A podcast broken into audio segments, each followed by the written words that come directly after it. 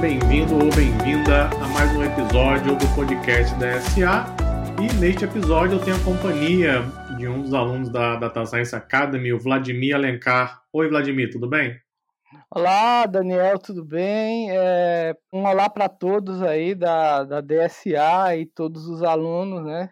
Estou aqui para dar uma contribuição aí para vocês. Que bom, Vladimir, um prazer enorme falar com você. O Vladimir também que já está conosco há algum tempo, aluno de várias formações da DSA. Tenho certeza que ele tem bastante a contribuir também aí com o ouvinte do nosso podcast. Para começar, Vladimir, gostaria que você se apresentasse, falasse um pouquinho onde você está, sua cidade, sua formação uhum. acadêmica, seu trabalho atual. Se apresenta aí para o ouvinte do podcast. Ok, então é, eu sou Vladimir Alencar, né? Eu tenho 52 anos, né? Já já estou mais para lá do que para cá. Ah, sou de Campina Grande, Paraíba, né? Ah, essa cidade, Campina Grande, né? Na, é, foi a primeira cidade a receber o primeiro computador do Nordeste, tá? Um IBM 1130 no final da década de 60. Então a gente tem uma tradição é, na parte de engenharia elétrica, de computação aqui nessa cidade, né? Já é uma coisa antiga, né? Então eu terminei, né, é, graduação em, em, ciência da computação, em bacharelado na Universidade Federal de Campina Grande, né? Fiz mestrado lá e depois eu fiz doutorado, mas doutorado em outro programa, um programa em recursos naturais, mas a ênfase eu trabalhei com programação linear, com modelos de otimização, também na Universidade né, Federal de Campina Grande. Eu atualmente eu sou professor da Universidade Estadual, mas aí tem uma trajetóriazinha que aí a gente vai conversando e eu vou contando a minha trajetória. Então, atualmente eu sou professor da Universidade Estadual, que é o EPB, tem um laboratório lá que eu batizei ele de LANA, né? Laboratório de Análise de Dados e Inteligência Artificial. Hum, ok, ótimo, muito bacana. Com certeza tem bastante a contribuir. Bom, hoje você trabalha direto com ciência de dados, você ministra aulas nessa área. Qual a sua relação atual com ciência de dados? Eu queria só falar um pouquinho do histórico, né? Que uh, quando eu terminei o curso, né, eu fui trabalhar em empresa de software, né? Como analista de suporte, analista de software. Então, naquela época, né, a gente já tinha professores aqui que eram donos de empresa, né? E assim, já, já trouxeram para cá é, a cultura do Unix e do C, né? Então a gente já aprendia né, na, na universidade e os professores eram é, é, donos né, dessas startups daquela época, né? E aí eles ministravam, eles davam consultoria por toda a América Latina e a gente também ia no meio, né? E é, foi muito bom né, essa, essa minha base, né, toda essa relação que eu tive, né? Porque agora, né, há uns 10 anos mais ou menos, que eu tenho entrado nessa área que antes eu trabalhava com mineração de dados, mineração de texto, depois é que veio esse, esse nome ciência de dados, né, que engloba muito mais coisa, né, e aí, ah, é, para mim, não ficou muito difícil, né, de mudar alguma distribuição Linux, trabalhar com Shell, coisa que eu já fazia, né, Uh, eu, eu já também fui gerente de redes, né, de, de, um, de uma corporação aqui, né, então eu já trabalhava com JavaScript, já trabalhava com infraestrutura, né, então isso me ajudou demais, já fui DBA também, na, pra, da DBA consultor da Embrapa, DBA da Prefeitura Municipal aqui, trabalhei com geoprocessamento também para um órgão que trabalha para o Estado. Então, todo esse background ele me ajudou a formatar né, e entrar nessa área. Embora eu tenha trabalhado com inteligência artificial quando eu era aluno, né, há anos atrás, teve um boom na década de 80, né, e aqui tinha um grupo forte de, de inteligência artificial, só que esse grupo, de repente, ele sumiu mas ele sumiu foi exatamente pela essa falta de dados. Né? Então eles tinham técnicas, né? tinham algoritmos, mas a gente não tinha dados, a gente não tinha como aplicar como tem hoje, né? Então, inclusive as primeiras implementações de árvore, como ID3, a gente implementou em C, né? Para os professores lá, e foi muito legal, né? Trabalhar com isso. Depois é que eu fui para a área de redes, aí banco de dados, né? É, fiz doutorado e voltei, né? Eu tive um tempo em empresa, depois ficava em empresa, universidade, depois eu voltei para a universidade como gerente de rede, e aí depois eu fui fazer meu doutorado, teve um concurso lá para professor, eu fui fazer meu, eu fiz o concurso, passei um tempo fazer meu doutorado e quando voltei não parei mais de estudar. Hum, legal. Não, sem dúvida, seu background é, é bastante impressionante, a experiência em várias áreas ligadas à ciência da computação, sem dúvida ajuda bastante na hora de desenvolver o conhecimento em ciência de dados.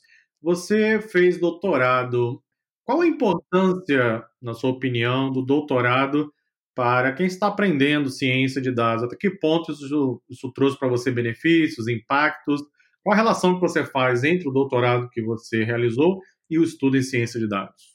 Bem, é o seguinte, primeiro eu digo, né, quem consegue passar por um doutorado e, e ficar vivo, né, consegue tudo, porque o doutorado em si, ele, uh, assim, você consegue fazer. O problema é, são as, as, as, as, relações que você tem que tecer, as pessoas que você tem que buscar, os conhecimentos que você tem que unir, que as coisas estão cada vez mais interdisciplinares. Você vê, eu era de computação, estava num doutorado de recursos naturais, para entender toda a parte de irrigação, de, uh, de açude, uh, para poder uh, aplicar um problema de, de otimização usando o simplex, método de pontos interiores, para, é, no final das contas, esse programa ia dizer quanto eu ia, eu ia gastar de água, quanto eu ia gastar por uh, metro quadrado de morango, de goiaba, sabe? Então eu tive que entender desde da, da, da plantação lá até a parte de,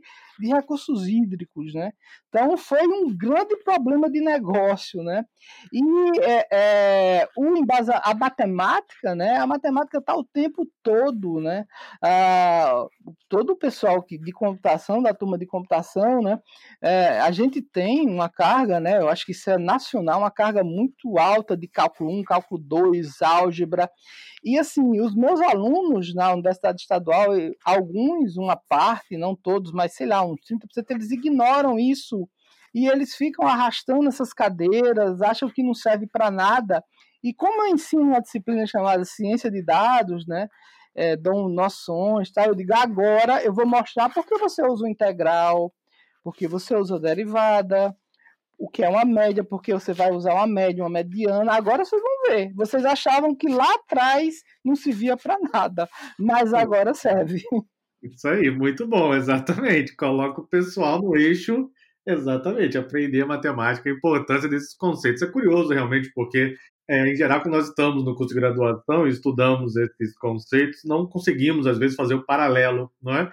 E aí, anos depois, estamos no mercado de trabalho, aplicando os conceitos em projetos, você percebe que aquele conhecimento é importantíssimo, né? É. Daniel, quando eu estava programando em Clipper, que eu acho que você programou, você é um pouquinho mais novo que eu, mas você deve ter programado em Clipper, para a empresa, fazendo software é, é, é, comercial que eu achava muito chato, tá?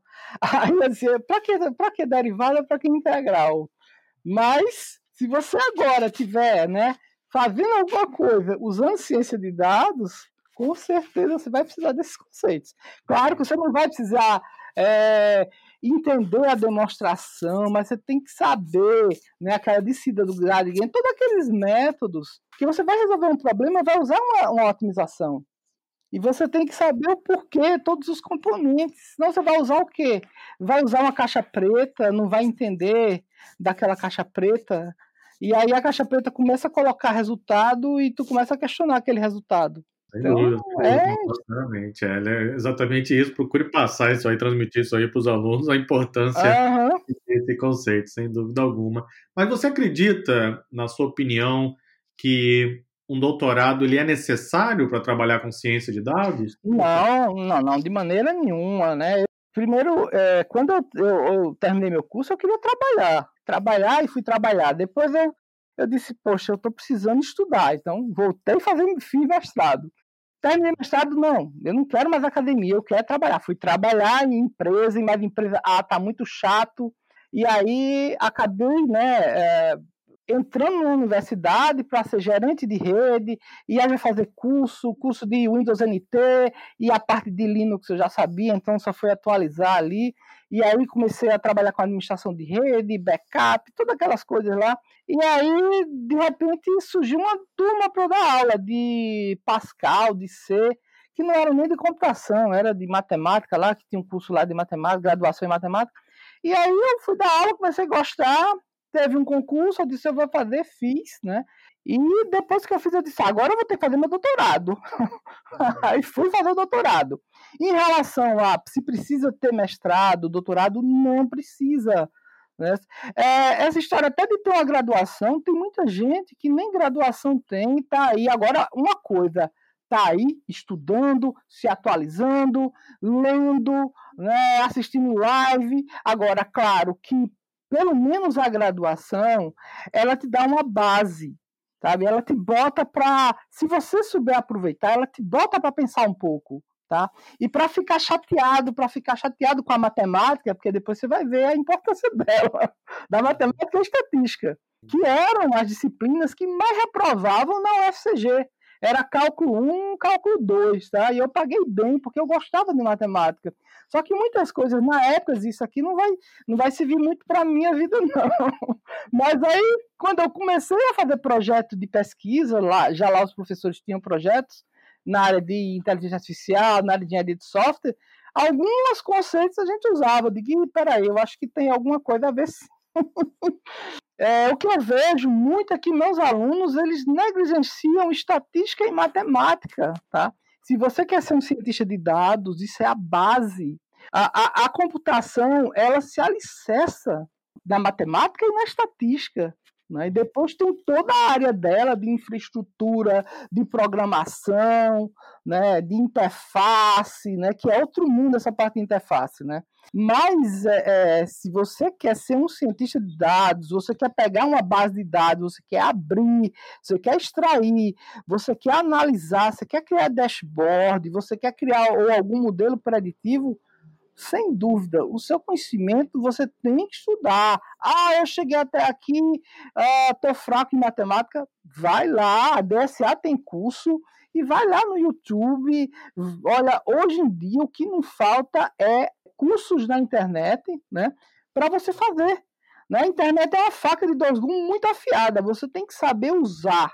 Eu, né, o meu inglês melhorou muito, por quê? Porque agora eu assisto jornais, né, Euronews, CNN, tudo em inglês, sem legenda mais, né, coisa que eu não, não conseguia isso antes, né, antes eu tinha que ter uma TV, tinha que ter TV a cabo, agora pelo YouTube, então, você tem muita coisa, muita ferramenta à disposição. É, tem uma pessoa, né, que esqueci o nome da, da, da, da pessoa, que falou o seguinte: que quando você tem muita riqueza né, de informação, você tem pobreza de atenção. Então, você tem, por exemplo, você chega no Netflix, você tem um monte de filme. Então a pessoa fica naquela dúvida, né? Se você tiver um ou dois, é muito mais fácil escolher. Sem né? dúvida, sem dúvida. Então... Quando as pessoas elas precisam escolher, em geral, elas têm dificuldade. Isso é uma, ah, isso é uma verdade. Realmente, o próprio cérebro tem dificuldade é. de lidar com muitas variáveis, né? Exatamente. Pois é, a gente não tem. Inclusive, quando a gente vai fazer o deploy de um modelo, a gente tem que. Tem um professor meu que ele hoje em dia é cientista de dados, tá? Ele era dono daquela empresa, e hoje em dia ele voltou para a Terra Natal, Canadá, ele é cientista de dados lá. E ele dizia: para todos os alunos. Façam o mais simples possível de qualquer coisa, sabe? Então, eu sigo essa essa, digamos assim, esse ensinamento dele. Eu tento simplificar. Agora eu comecei a desenvolver devagarinho alguma coisa via web. Já estou estudando a parte de é, fazer deploy para é, mobile usando o, o, Flutter, né, o Dart, né? Então tem que estudar um monte de UX, UI, aquilo ali, mas eu preciso. Né? Eu preciso. Né? Sem dúvida, sem dúvida. Inclusive, essa é exatamente minha, minha próxima pergunta. É, como é a sua rotina de estudos? Você tem uma rotina, uma agenda? Sim, sim, sim. Sim, é, eu não tenho agenda escrita, mas assim, é, é, o, o, meu contra-cheque vem da universidade, né? Então eu tenho algumas obrigações fixas na universidade, como Eu tenho uma carga horária para dar disciplinas. Eu tenho uma disciplina que eu já ministro desde 2014, que é ciência de dados, né? E assim, o DSA me ajudou muito, né, a aprimorar essa disciplina. Eu, eu dou conceitos básicos, dou machine learning, falo um pouquinho, às vezes, de Hadoop, um pouco de Spark para os alunos, dou uma geral, né? Uma geral na área, né? Uh, e também tem disciplina de banco de dados, às vezes tem alguma programação C, eu também ministro. Então, geralmente são três disciplinas, e aí eu peço para eles alocarem dois dias, porque lá, é, lá tem cursos de manhã e de noite, lá não tem curso de tarde, de tarde é curso da área de saúde. Então, assim, eu só vou lá dois dias, tá? Terça e quinta. Então, o resto da semana, quando eu digo o resto, é de, de segunda a domingo. Eu, eu tento dividir meu tempo para estudo né? Ah, desenvolvimento de alguma coisa ou alguma consultoria, né? Eu tento ah, limitar, filtrar bem as consultorias, né? E aí eu vou desenvolvendo, mas se eu colocar isso em termos assim percentuais, entre 60 e 70% do meu tempo atual é estudo, tá? E aí eu tenho o que uns 10% 10 a 20% para fazer ah, alguma consultoria, é, dar suporte. Eu tenho também é, algumas empresas e é, órgãos estaduais, organismos não governamentais que uh, a gente uh, tem parceria, então eu tenho que participar de algumas coisas, né, eu tenho que dar minha colaboração, né, como um projeto que eu estou assim muito gostando muito, que é um projeto que eu dou aula de Python, dou umas palestras de ciência de dados, de IA para escolas públicas carentes, né? E eu estou isso com a ONG lá de Brasília, e aí essa ONG ela equipa uma escola pública carente. E aí ela consegue o sinal da internet. E eu vou, né, dou as palestras, né, via internet, né, e aí abro para questionamento, isso em tempo real, né. E está sendo muito legal esse projeto. Estou aprendendo muito com os adolescentes, tá? com a, a realidade. Eu estou fazendo aqui na Paraíba, mas eu tenho que fazer também lá pra, na região dele, em Goiás, né? que o projeto ficou com essa contrapartida né? aqui e lá. Mas aqui ele está equipando essas escolas mais carentes aqui do, do estado. Né? A gente equipa e dá palestras. Né? E assim, eu tô ficando, eu tô me sentindo muito assim, você se sente muito gratificado. Quando eu dava um plantão, que eu também sou formado em radiologia e técnico, tá? De radiologia. Então, quando eu dava um plantão, eu chegava em casa, sabe, com a sensação de estar, tá, eu tô realizado, porque chegaram vários pacientes com fratura, eu fui lá, tirei raio-x, né? O, o, o médico radiologista diagnosticou e ele já engessou, ele já entendeu.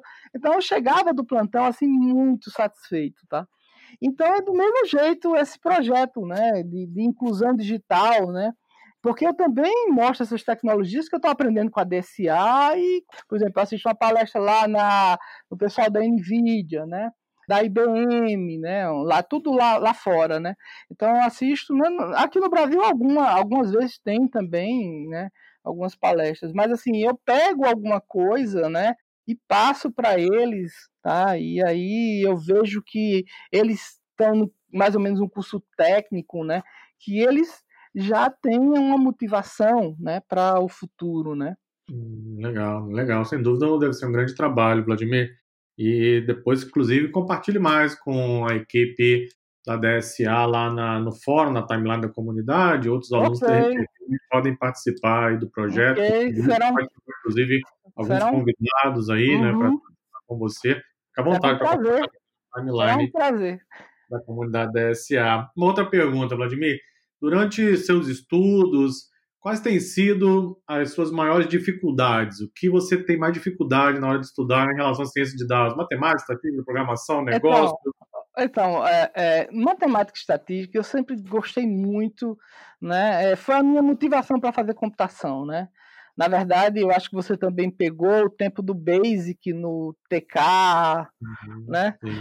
E aí, antes de fazer computação, veio para cá o TK, né? Só que aqui já tinha mainframe, mas eu não sabia, né? Não era na universidade. E aí, uh, eu fiz um curso na escola, né, de Basic, né? E aí eu me fascinei, eu gostava muito de matemática.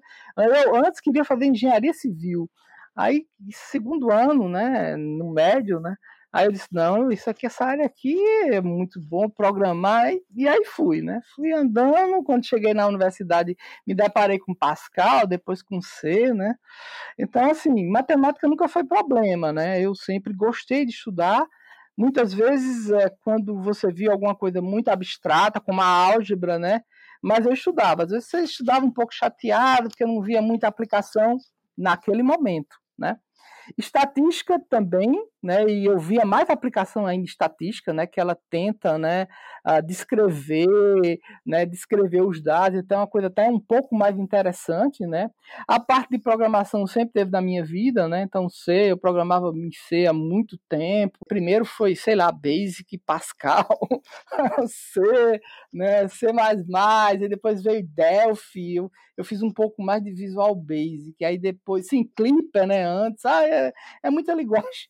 É, bom, hoje em dia só posso dizer que eu estou com Python, um pouco de R, e estudando Dart e, e, o framework Flutter, né? Porque eu tenho que. Uhum.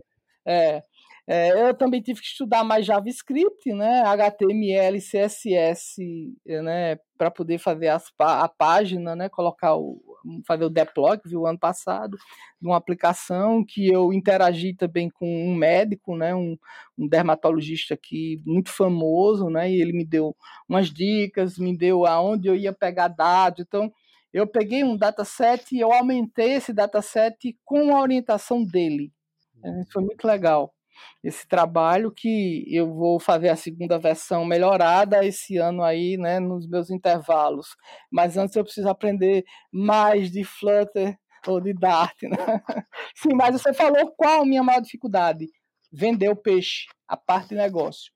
Né? A parte de negócio realmente eu tenho dificuldade de vender o peixe. Tá? Isso aí é, eu acho que se tiver um curso DSA for Business, alguma coisa assim, eu, fa eu farei.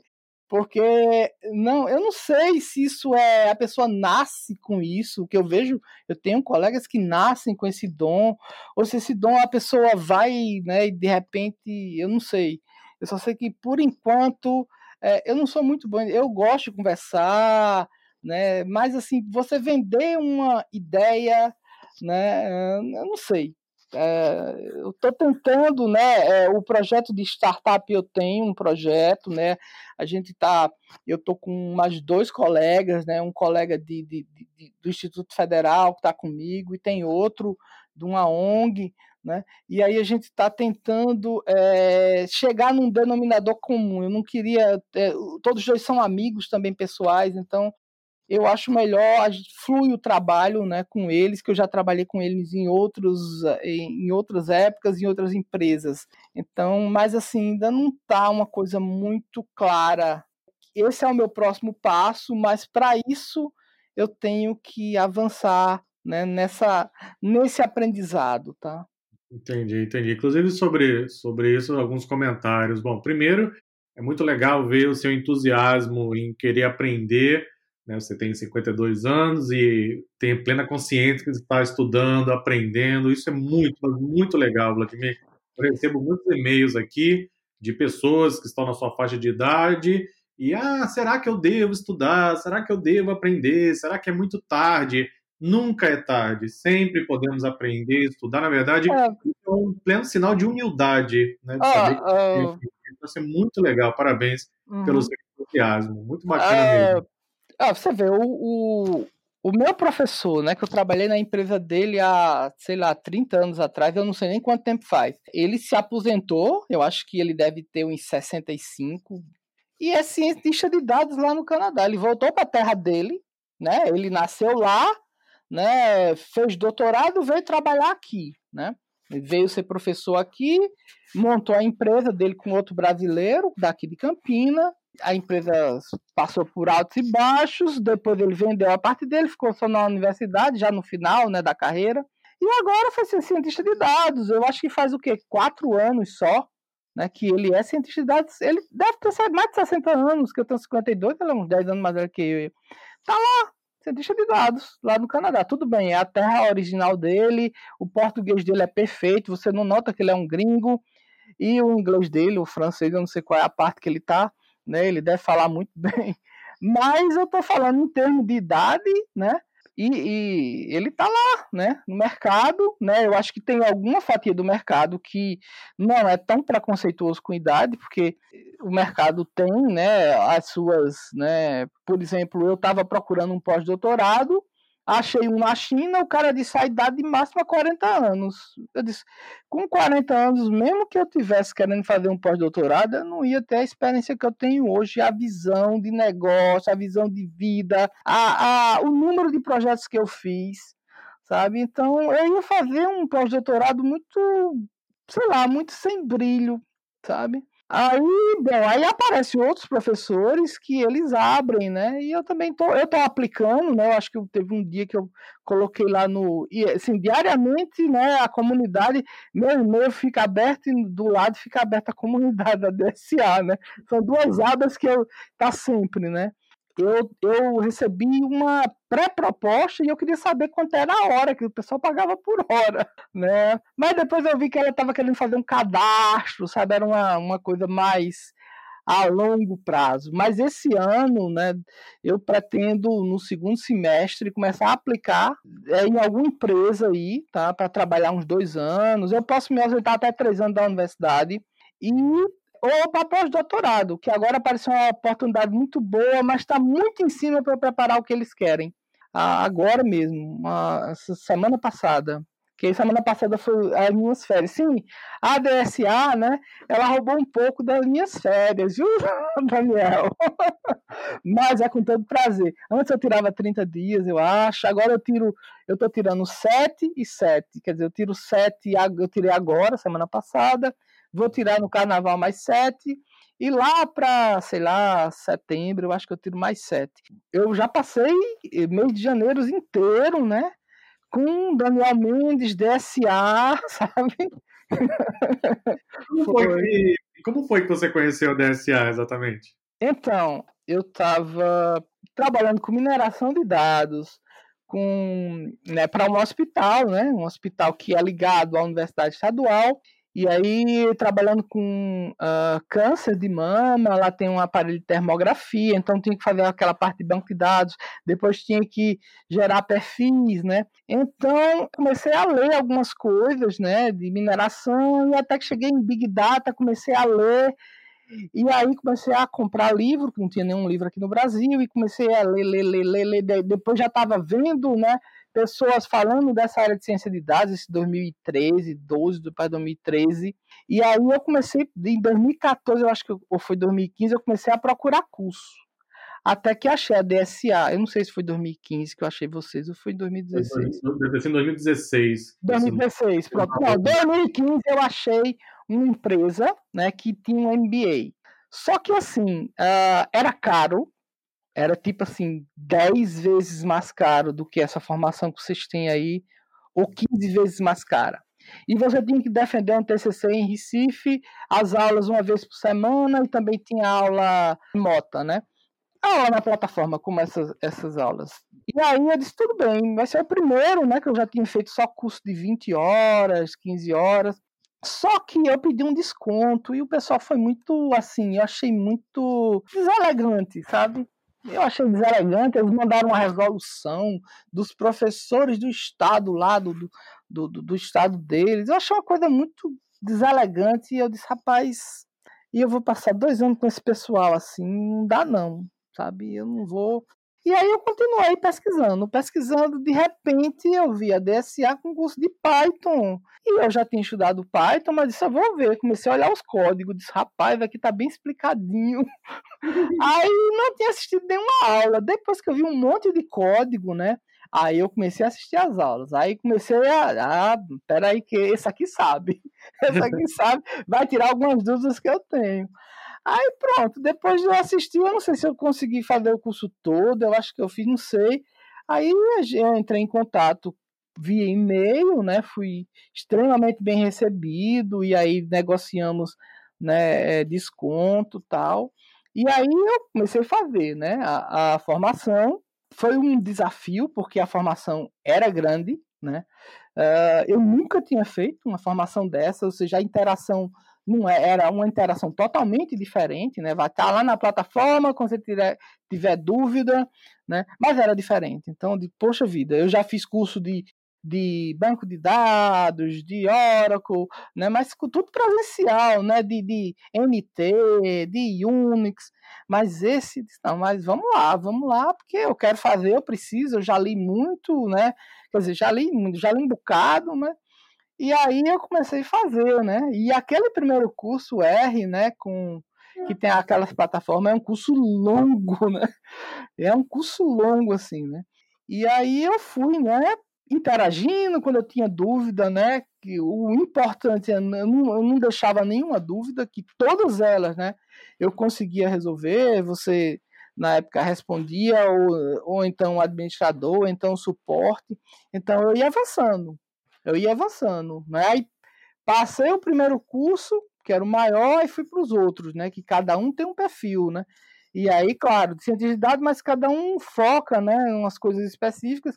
E aí foi melhorando, né? E na época eu estava com uma máquina, né? Um Mac, e tava com um Windows. Eu não sei porque eu tava com esse Windows, que eu às vezes eu formato, coloco Linux, já usei todas as distribuições, mas eu tava com esse Windows, eu não sei porquê. E aí eu fazia no Mac e ia testar no Windows também. Eu não sei porque eu fiz essa loucura, eu acho que era para fixar mais. E aí tinha coisa que não saía no, no Windows. Aí eu fiquei logo com raiva e formatei.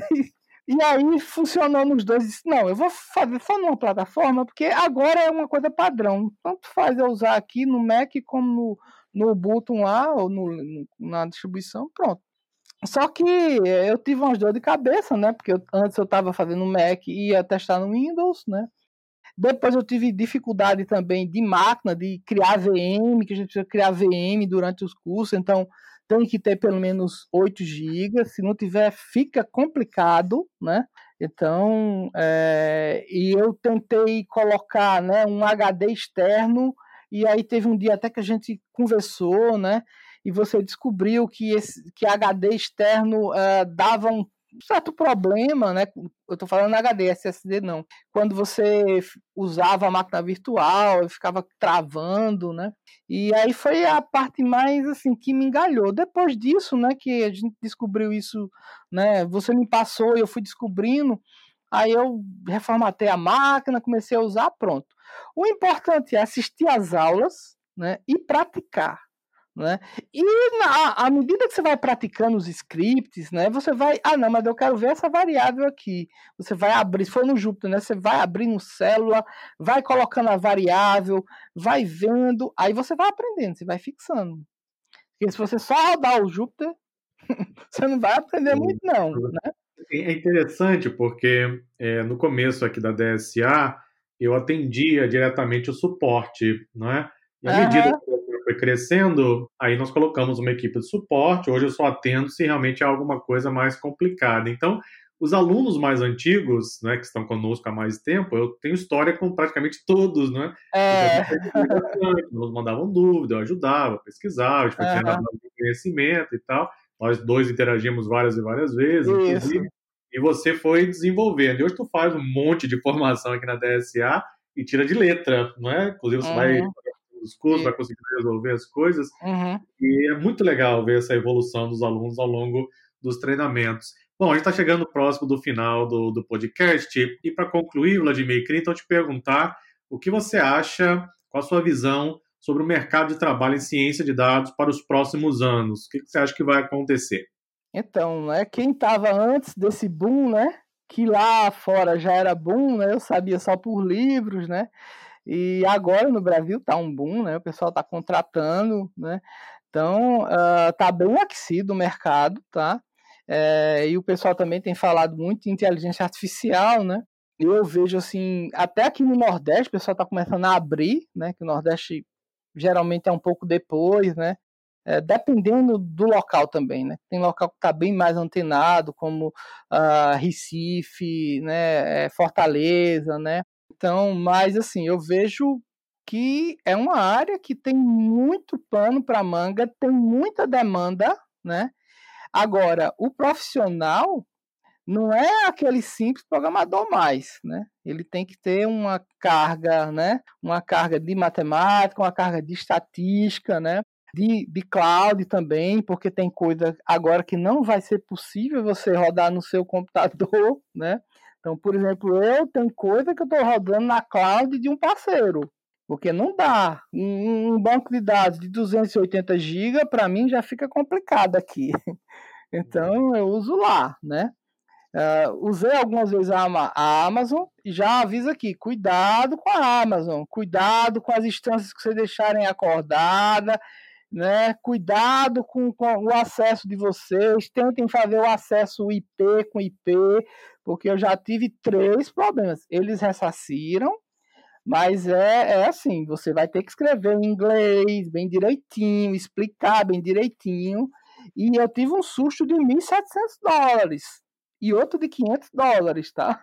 Então eles ressaciram na mesma semana, mas tenham cuidado. É muito é, bom. No curso, é, no curso de AWS que eu ministro aqui, eu falo isso o tempo inteiro. Tome é, cuidado. É, Usa é. camada gratuita, mas tenha atenção, exatamente. Uhum. Ok, pois então, é. Vladimir, muito obrigado pela sua participação. Foi um grande prazer poder conversar com você. Você está conosco já há tanto tempo, tem sido aí um grande parceiro também na DSA. E, bom, desejo todo sucesso para você. Muito obrigado pela sua participação.